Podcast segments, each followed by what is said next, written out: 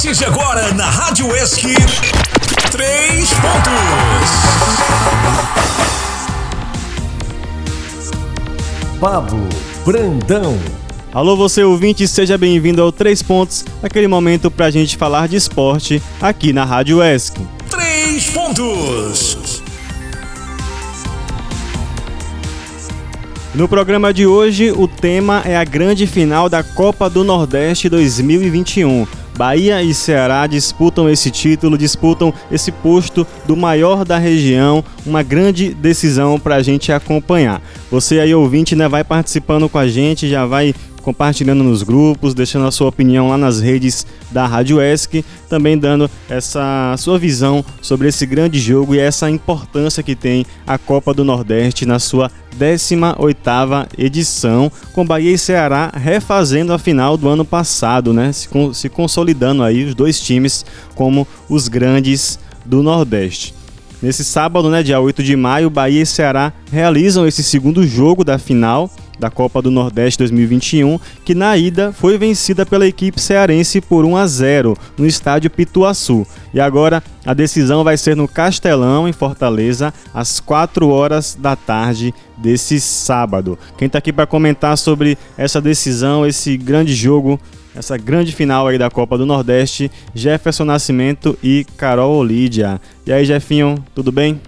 E aí, Pablo, tudo bem? E aí, Carol, aquele salve também. E é isso, né? Hoje um assunto muito interessante, um assunto já de tensão, né, para os torcedores do Bahia e do Ceará, porque eles estão mais uma vez decidindo essa grande competição, o maior campeonato regional do país, com certeza.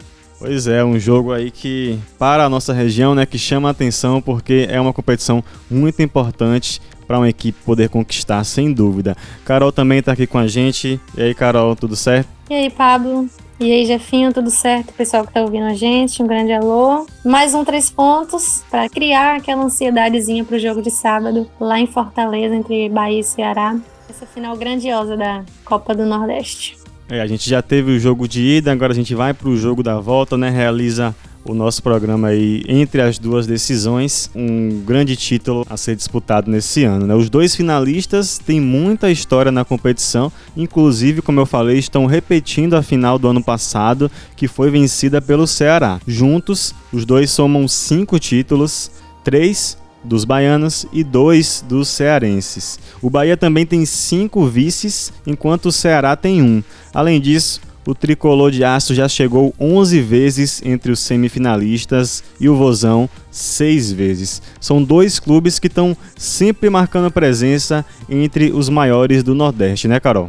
Pois é, Pablo, é isso, né? O Bahia consegue ter uma história mais forte na Copa do Nordeste, já que foi finalista muito mais vezes, tem mais título que o Ceará também. E a Copa do Nordeste, para a gente entender a importância nesse momento, que apesar de ter sido criada em 1994 e teve é, vários anos que não teve edição também, como você falou, que só foram 18 edições, é, mas com dos últimos anos vem ganhando, vem ganhando mais repercu repercussão, repercussão tanto no Nordeste quanto no cenário nacional, o que dá uma visibilidade bem interessante para os times é, Jefinho também falou aí que é o maior campeonato regional do Brasil, com certeza, talvez do mundo. Isso faz com que os times queiram ganhar. Os times querem muito ganhar a Copa do Nordeste, é importante. E é tanto que o Bahia deu exclusividade do seu time principal para a Copa do Nordeste esse ano. Posteriormente, para a Sul-Americana também, mas no início da temporada só a Copa do Nordeste. Bahia tem um estímulo a mais, não só pela revanche com o Ceará, que perdeu ano passado, mas também a questão dos títulos, né? Que o maior campeão é o rival Vitória. O Vitória tem quatro títulos, o Bahia tem três. Então, se o Bahia conquistar esse título, empata com Vitória, tem aquela provocação gostosa dos torcedores, vai ser legal. É isso, Carol. E outra questão também que faz dessas equipes equipes que querem sempre estar entre os maiores do Nordeste e queira ou não estão, né, entre os maiores clubes do Nordeste. A questão da manutenção dos títulos, né, não só no cenário nacional, que é importante, né, Claro que as equipes vão sonhar com, com competições nacionais, mas ganhar na sua região, né? Ganhar entre os, as equipes da sua região. E Bahia e Ceará, como o próprio Pablo falou, estão sempre lá, né? Estão sempre chegando, estão sempre disputando semifinais, finais. E quando você vai se consolidando, você vai ganhando respeito das outras equipes, né? Com certeza, quando começou essa competição, todo mundo já colocava Bahia e Ceará como favoritos. Não só pela questão da estrutura, pela questão do elenco, mas também pela questão da consolidação. Infelizmente, devido a esse momento que nós estamos passando, né, de pandemia, os estádios atualmente não têm público, né? Porém, no histórico da, da Copa do Nordeste, Ceará e Bahia sempre colocavam multidões nos estádios, né? E isso também fez as equipes ganharem grandeza na competição. Das quatro melhores médias do ano da Copa do Nordeste, o Ceará teve três, entendeu? E das, das quatro, ou dessas três, duas foram as maiores, né? Acima de todos. O Bahia também chega ali com dois anos com as melhores médias da competição, né? Uma média de público, que eu digo. Então, são equipes que têm massas apaixonadas. Já cria-se uma rivalidade, né? Já tem torcedor do Ceará que só com a vitória do jogo da ida tá chamando o Bahia de freguês. E aí o torcedor do Bahia já tá mordido com isso. Os jogadores têm essas informações, chegam a eles, uma rivalidade que vem crescendo e se instaurando no cenário nordestino, né? E esse ponto que Carol colocou, né, do Bahia poder alcançar o Vitória e serem juntos os times com mais títulos da Copa do Nordeste, é uma motivação com certeza maior, mas tem aquilo. O Ceará já tem mais títulos que o Fortaleza e quer se manter, né? Quer se manter com mais títulos, quer chegar no Bahia e quer se consolidar como o talvez novo maior clube do Nordeste. Não sei, isso aí é um assunto mais para frente. Pois é, Jefinho, como faz falta a torcida na Copa do Nordeste? Eu acho assim que todos os times de destaque do Brasil conseguem ter fazendo grandes espetáculos, mas a Copa do Nordeste é diferente. O torcedor faz de uma forma tão bonita. É, nos últimos anos, a gente viu né, vários vídeos de, de, da torcida, não só com celulares, mas é, são mosaicos. O torcedor do Nordeste, não sei, ele tem um fogo a mais. Faz muita falta, faz muita falta para os times também. Acho que seria outra coisa o Bahia jogando lá na Fonte Nova, com a torcida, lotando o estádio, como sempre lota na Copa do Nordeste. É isso, né? O, o Bahia e o Ceará, assim como Fortaleza também, vêm passando por uma reestruturação nos seus clubes muito interessante. E estão conseguindo manter jogadores de alto nível e estão conseguindo atrair esses jogadores também. A gente vê elencos de Ceará e Bahia com bons nomes. Por quê? Porque os times estão conseguindo crescer no cenário nacional. Estão ali buscando se inserir num lugar de protagonismo nesse cenário. E a Copa do Nordeste também traz também, né? É a questão, um prêmio de grande importância que é a vaga direta na terceira fase da Copa do Brasil. Isso, Carol, isso. E também futebol ainda é movido pelo, pelo dinheiro, né, pelo financeiro.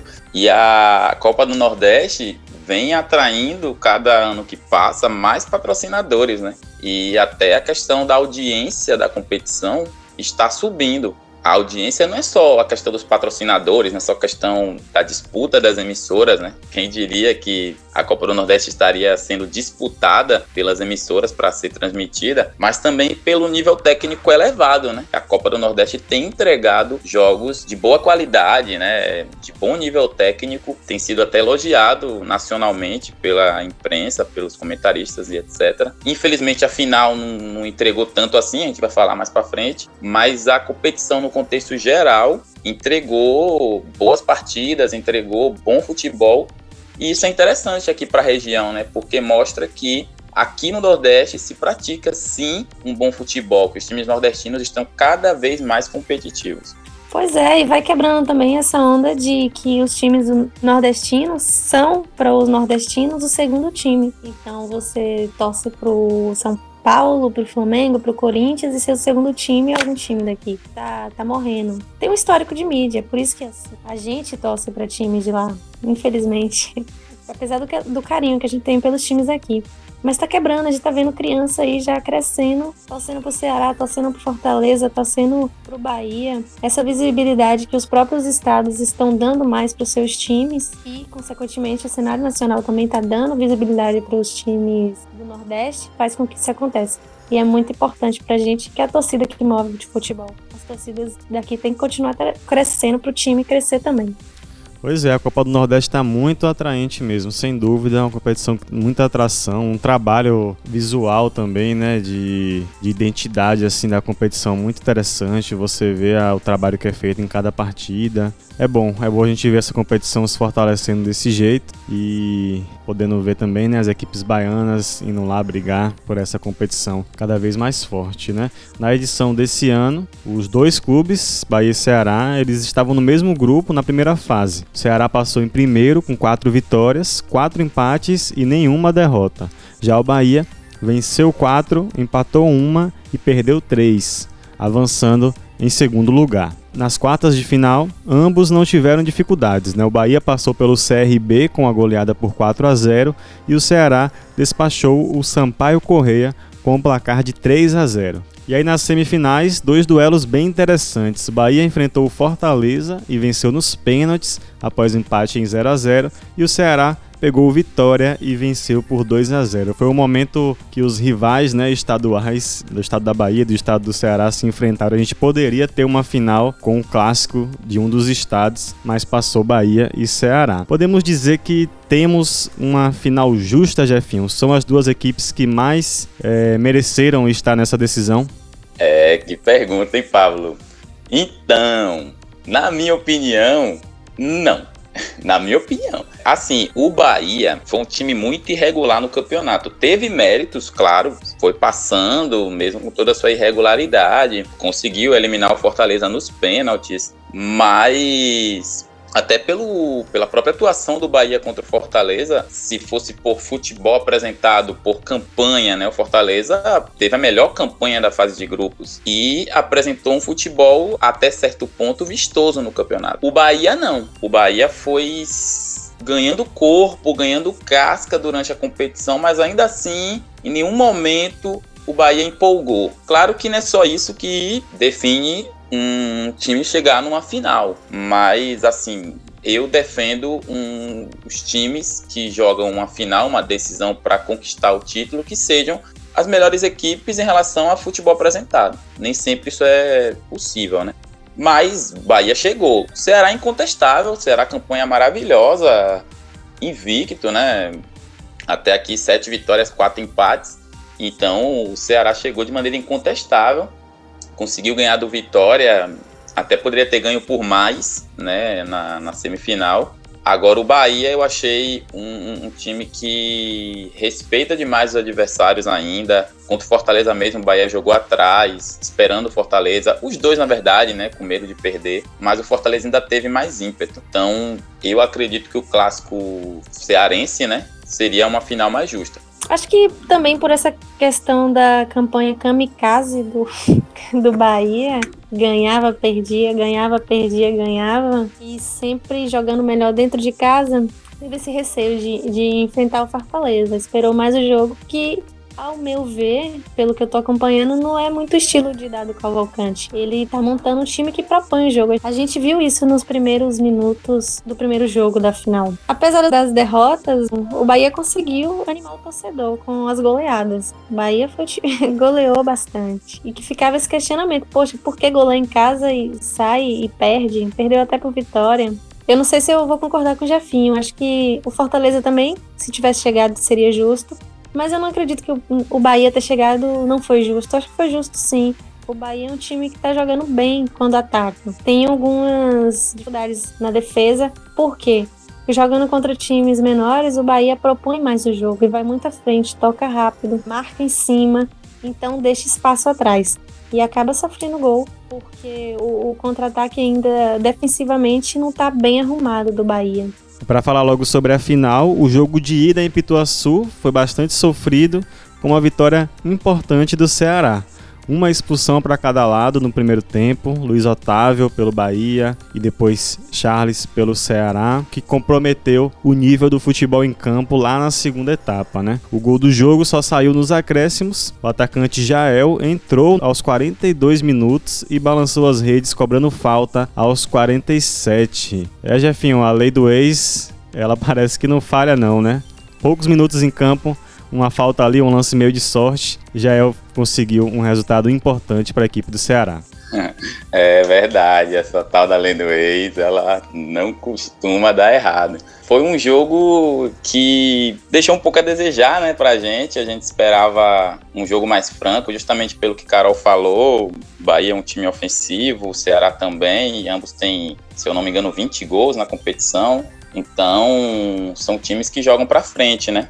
Só que na final tem o respeito de ambas as partes, né? Tem a questão, infelizmente, do medo de perder. O segundo tempo foi sofrível. Isso acaba estragando um pouco a final, né? Ainda mais de uma competição que vinha num nível técnico tão bom. Infelizmente a final não entregou isso. Mas enfim, o bom é que mesmo tendo esse placar por 1 a 0 a favor do Ceará, o jogo tá em aberto, né? O jogo tá em aberto. OK, o Ceará tem a vantagem de decidir no Castelão, mas sem público quase que se torna um campo neutro. O Bahia não tem tido grandes atuações fora de casa, vai ter que se superar, mas vai ser um grande jogo, acredito eu. Esperamos também, né, que, que seja melhor do que o primeiro. Eu acho que também o, o jogo foi comprometido pelas expulsões. Duas expulsões infantis, inclusive. A do Bahia, de Luiz Otávio, muito mais infantil, uma entrada perigosa até, desleal. Ingenuidade dele, achar que uma entrada daquela não ia ter consequências maiores. Óbvio que ele seria expulso. Se não fosse expulso em campo, seria expulso pelo VAR, que teve VAR na partida. O Bahia estava bem. Depois da expulsão, conseguiu manter o ritmo por mais uns 5, 10 minutos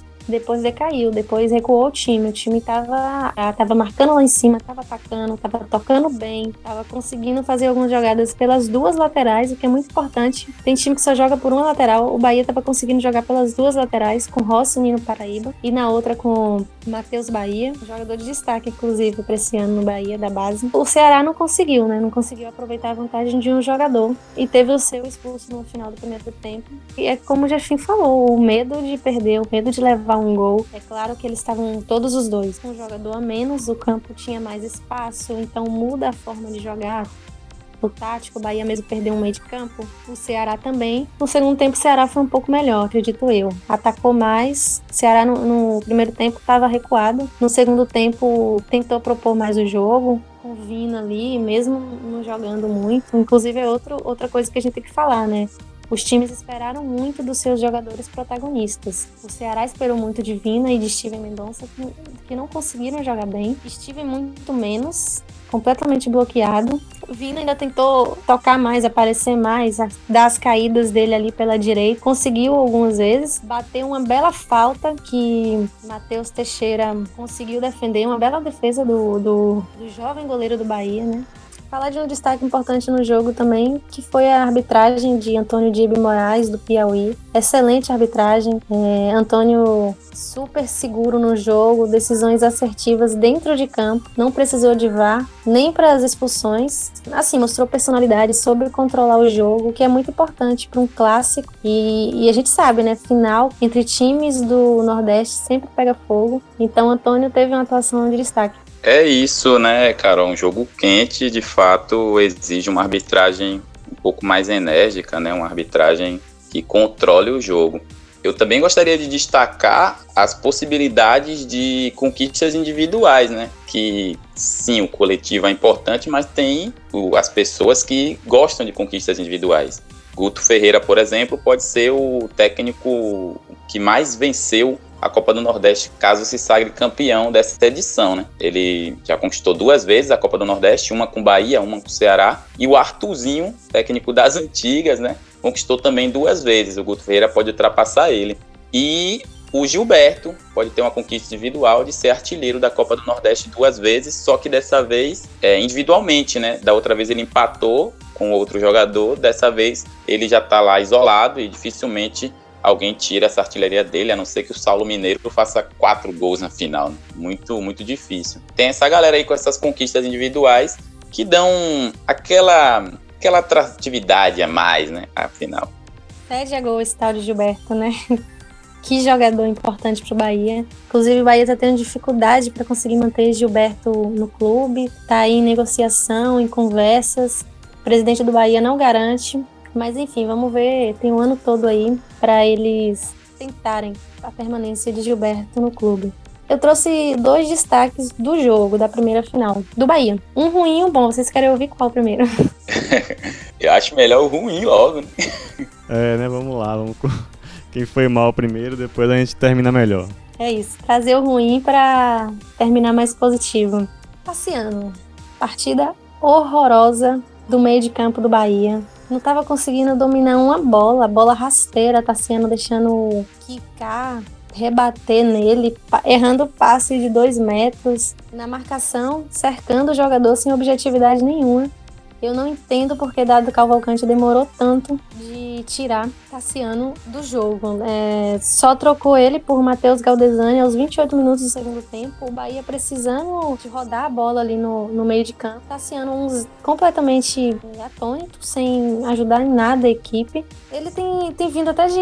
tem tido até uma importância boa no time, que ele chega bem na área, tem feito até gols. Talvez Dado estava esperando isso dele, mas estava na cara que não ia acontecer. Sim, né? Tassiano, ele, ele começou muito bem, né? Ele começou muito bem, o gol na estreia, né? Assumiu um local no time ali. E pelo menos eu assisti os primeiros dois jogos dele, né? No Bahia. E ele tava parecendo que já era do Bahia há anos, né? Muita vontade em campo, com até com uma certa liderança. Talvez por isso que o treinador dado demorou de tirar ele assim, né? Esperou mais para ver se ele dava algum resultado. Vamos ver se ele melhora para esse segundo jogo. Pois é, mas mas demorou muito, porque Matheus Galdesani também é um bom jogador. Mas o destaque positivo, o destaque bom, vai para Nino Paraíba. Que partidaça de Nino, né, gente? Jogou pra caramba, atacou bem, marcou tudo, não deixou ninguém passar pela lateral dele. Carrinho, intervenções, roubada de bola. É, se errou passe, foram poucos passes. Partidaça de Nino Paraíba, com certeza é o melhor jogador da final. É bom, né? O Bahia chegar com um geral que ataca, que defende bem. 35 anos, Nino Paraíba tem, jogando com a vontade e com a força e resistência de um menino de 27. É incrível, né? Essa participação de Nino Paraíba com 35 anos, como você falou, e sempre consegue um local de protagonismo no time. Já teve alguns jogos, né, mais abaixo, mas também no momento que o time inteiro não estava jogando muito bem, mas quando ele participa, sem dúvida, é uma, é uma grande força pela direita ali que o Bahia ganha, né? A volta lá no Castelão, né, o Ceará vai ter uma vantagem do empate para ser campeão. E o Bahia precisa vencer para levar o título. Se vencer por um gol de diferença, teremos cobranças de pênaltis. Carol, você falou aí sobre esse primeiro jogo do Bahia. Como o tricolor pode reverter esse resultado e conseguir levantar a taça mesmo fora de casa? É isso, Fábio. A gente não pode dizer que vai ser uma tarefa fácil para o Bahia. Até porque o Bahia já mostrou nessa Copa do Nordeste que tem dificuldade jogando fora de casa, porque perdeu algumas partidas fora de casa. Dentro de casa, não. Teve o primeiro jogo dentro de casa, não soube aproveitar, mas como a gente falou, o jogo foi comprometido também por causa das expulsões. Mais ou menos compreensível, dava para ter jogado melhor. E o que o Bahia precisa fazer para ganhar, para reverter, é jogar como estava jogando nos primeiros 25 minutos do primeiro jogo. Tava jogando muito bem, tava conseguindo triangulações, os, os laterais estavam apoiando bem. O time toca muito rápido, né? E toca bem. Às vezes erra mas por umas coisas, mas é normal. O time tá pegando entrosamento ainda, apesar que já vem atuando há muito tempo. Mas o Dado Cavalcante, ele tá mudando um pouco a forma de jogar do Bahia. O Bahia tá propondo o jogo, tá propondo bem o jogo. A vulnerabilidade maior é na defesa defesa, essa instabilidade na defesa do Bahia. Toma muitos gols, tomou até goleada na Copa do Nordeste, como a gente viu. Enfrentar o Ceará não é fácil, porque se o Ceará jogar reativo, como jogou os primeiros minutos do primeiro jogo, vai ser difícil. É um time que tem suas linhas de marcação muito precisas. Tem um comprometimento tático legal. O Guto Ferreira tá fazendo um bom trabalho. Mas o Bahia tem que atacar. Não pode ter medo de perder, porque não, não interessa mais. Se perder, não faz diferença. Então, se empatar, não faz diferença tem que ir atrás do resultado. E Gilberto precisa conseguir espaço em jogo, se desvencilhar um pouco dos zagueiros, os alas, os meios de campo, o Rodriguinho, o Rossi, precisa encontrar uma forma também de achar Gilberto livre, porque é o cara do gol, né? O cara que pode decidir a partida. Rossi e Rodriguinho também, óbvio, mas é, é Gilberto que, que dá mais segurança no ataque para o Bahia, é o artilheiro do ano, dá boas assistências também. Mas eu acho que é possível, é difícil, mas é possível. O Bahia vem mostrando um bom trabalho no seu ataque. É isso, expectativa grande aí em Gilberto, é o cara para fazer gol nesse time, acompanhado ali por bons jogadores né, em volta dele, para ver se o Bahia consegue tirar essa vantagem e ficar com o título lá no Castelão. Pelo outro lado, eu pergunto para Jefinho, né, o que deve fazer a equipe do Ceará, treinada por Guto Ferreira, para não deixar o troféu escapar nesse jogo da volta. Pois é, Pablo. Então, a equipe do Ceará, Carol já deu uma, uma boa desenhada sobre como joga, né? O Ceará joga com linhas muito próximas, é uma característica de um time muito agressivo na marcação, né? um time que pega mesmo, um time que tem a compactação defensiva e que sai rápido para o contra-ataque. O Bahia tem uma força ofensiva muito boa com o seu trio de ataque, além do apoio do Nino Paraíba, né? O lado direito do Bahia é muito forte. E o Ceará vai ter a volta do Gabriel Dias nessa final. No jogo da ida, o Buiu sofreu muito com o apoio do Nino Paraíba. É um garoto, cria da base, tem toda a conta do recado, mas o Nino Paraíba estava escapando muito na dele.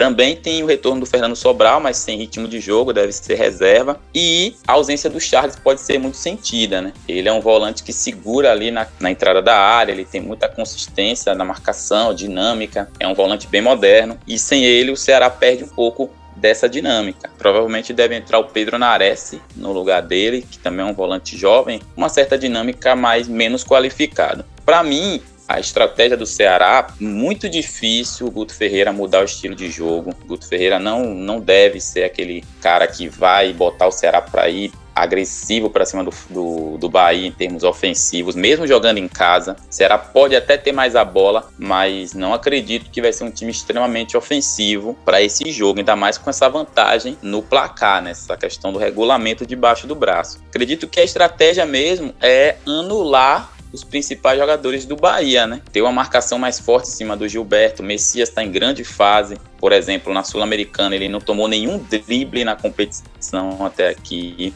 Outra questão que eu não gosto muito é a troca de posição de Vina e Lima. O Vina, ele não vive o seu melhor momento em termos de rendimento, igual ele rendeu na temporada passada. Ele ainda está se entendendo nessa temporada e, para mim, acaba se tornando uma perda de força pelo lado do campo você trazer o Vina para ponta. Às vezes o Vina não consegue dar sequência às jogadas. O Lima tem mais esse um para um, né? Esse mano a mano. Então acredito que uma outra estratégia quando o Ceará tiver a bola é deixar o Vina mais centralizado de fato, que é a posição dele, e o Lima mais aberto, sem essa troca de posição. Claro que troca de posição confunde marcação, mas eu acredito que nesse caso não está dando certo. E o Ceará manter o jogo sob controle na maior parte do tempo possível. Porque quando se trata de material humano, se for precisar recorrer ao banco, o Ceará tem mais recursos, né? O Bahia tem algumas dificuldades quando olha para o banco, tirar Rossi, tirar Rodriguinho, ter que tirar Gilberto. Se estiverem fazendo uma partida ruim, não tem quem entre e reponha com a mesma qualidade, né? No caso do Ceará, já tem alguns jogadores que entram bem. Saulo Mineiro costuma entrar bem quando entra no lugar do Mendonça ou quando entra no lugar do Lima.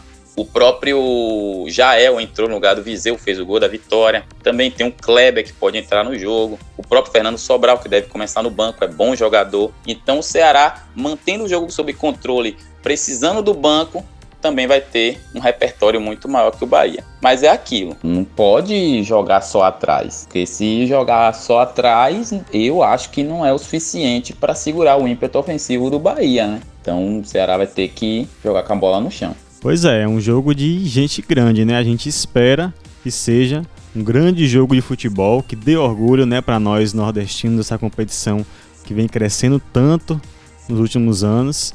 São duas equipes com muita qualidade e é torcer, acompanhar a decisão desse sábado, dia 8, 4 horas da tarde. Todo mundo ligado para acompanhar a final da Copa do Nordeste 2021. Agora eu quero agradecer a vocês, comentaristas do Três Pontos, mais uma edição né, que a gente coloca no ar aí pela Rádio ESC. Muito obrigado pela participação, por toda a sabedoria e conhecimento de futebol que vocês têm, Carol. Valeu, Pablo. Valeu, Jefinho. É sempre um prazer fazer o programa. Agradecer também a galera que tem acompanhado a gente, a galera que elogiou bastante o programa, o programa passado, especial do Colo-Colo. É, é muito gratificante pra gente ver que tem gente ouvindo, gostando, se sentindo representado aqui na região. Acho que é muito importante para a gente seguir com o nosso trabalho. E também quero deixar minha torcida aqui pro Bahia, né? Sábado. Espero que ganhe. E é isso, até a próxima. Beijão. É, bem lembrado, a gente recebeu uns comentários, né, muito positivos sobre a edição passada, um especial do Colo-Colo, relembrando o título de 2006, conversamos com jogadores. Se você não ouviu, aproveita, né? Procura aí no Spotify, é o programa anterior a esse, nossa quarta edição dessa retomada do Três Pontos. Você vai conferir um material muito especial, muito interessante, relembrando essa conquista do Colo-Colo, o Tigre de Ilhéus. Jefinho, também agradeço pela sua presença aqui no programa de hoje. Eu agradeço, Paulo, mais uma vez pela minha participação aqui no Três Pontos. É sempre um prazer para mim fazer esse programa, comentar e estar com vocês. Agradecer sempre a nossa companheira Carol Lídia, sempre brilhante aí nos comentários. E agradecer a todos vocês que nos ouviram e prestigiaram esse programa. Valeu. E tamo aí até uma próxima. Então é isso, valeu, agradeço demais também pela sua audiência em mais um programa Três Pontos. Compartilha aí no grupo com seus amigos, aqueles grupos que gostam de falar sobre futebol. Compartilha aí nas suas redes sociais. Vai lá na rede social, no Instagram da Rádio ESC, para poder deixar o seu comentário também, a sua opinião. E não deixa também de seguir o Três Pontos aí no Spotify. Para você que ouve o programa por essa plataforma, é uma maneira legal de você saber quando tem edição nova e também dar uma força para a gente continuar aqui com o nosso trabalho. Muito obrigado e até mais. Você ouviu na Rádio ESC três pontos.